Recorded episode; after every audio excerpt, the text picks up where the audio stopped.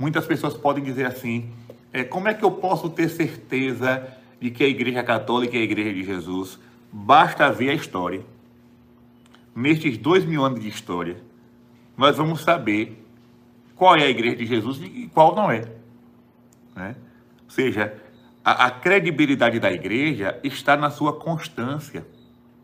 O tempo passa, o tempo muda, os séculos vão se passando, as pessoas passam, os papas morrem, os padres morrem e a igreja permanece de pé. A igreja já foi governada por homens bons e santos, mas também já foi governada por homens maus. Papas que não, não, não eram bons, bispos que não eram bons, não eram santos, não eram é, pa verdadeiros pastores, e ela permaneceu de pé. Por quê?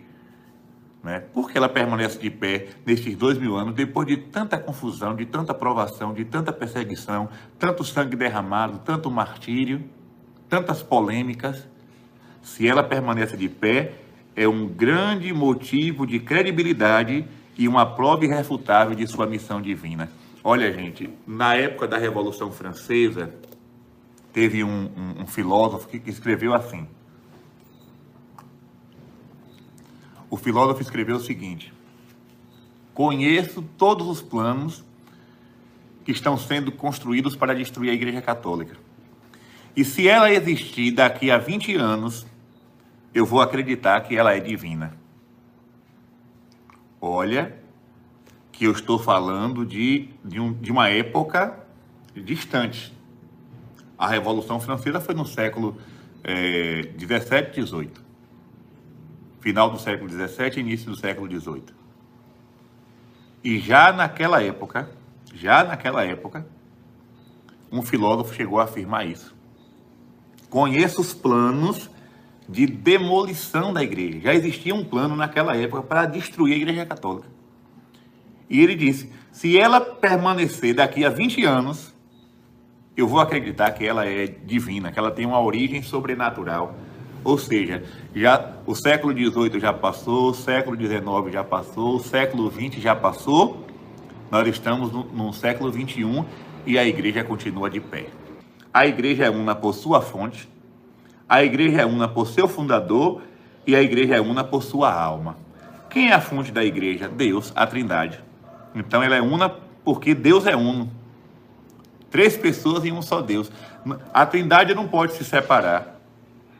Eu não posso pegar a Santíssima Trindade e recortar, dizer, não, o Espírito Santo vai para lá, Jesus vai para cá, o Filho, e o Pai vai para outro lugar. Não existe. A Trindade é três pessoas em um só Deus, estão intimamente ligados entre si. Há uma comunhão perfeita na Santíssima Trindade. Então a igreja é una por sua fonte, que é Deus. A igreja é una por seu fundador, porque um só é o Salvador. Um só é Jesus Cristo. Um só é o caminho, a verdade e a vida. Então, por causa do seu fundador, ela é una.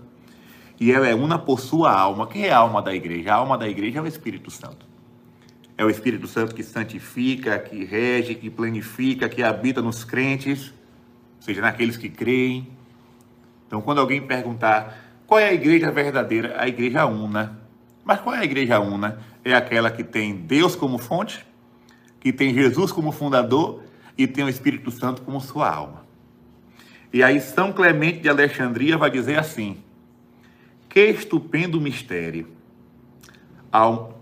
Aqui do ladinho desse, desse, desse parágrafo aqui, com a letra menor, desse recuado, coloca aqui, ó, São Clemente de Alexandria.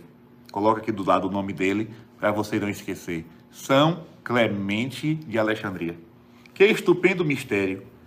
Há único Pai do universo, um único Logos do universo e também um único Espírito Santo, idêntico em todo lugar. Há também uma única Virgem que se tornou mãe e me agrada chamá-la igreja. Uma vez uma pessoa disse assim para mim: Padre, o senhor não pode ficar dizendo que só a Igreja Católica é de Jesus, porque as outras igrejas também falam de Jesus. Eu disse: Olha, não basta falar de Jesus, até porque Cristo disse no Evangelho que nem todo aquele que diz Senhor, Senhor entrará no reino dos céus.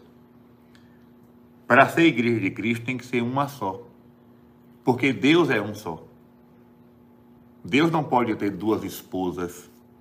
Deus não pode ter duas famílias. Deus não pode ter, Deus não pode se dividir. Deus é uno.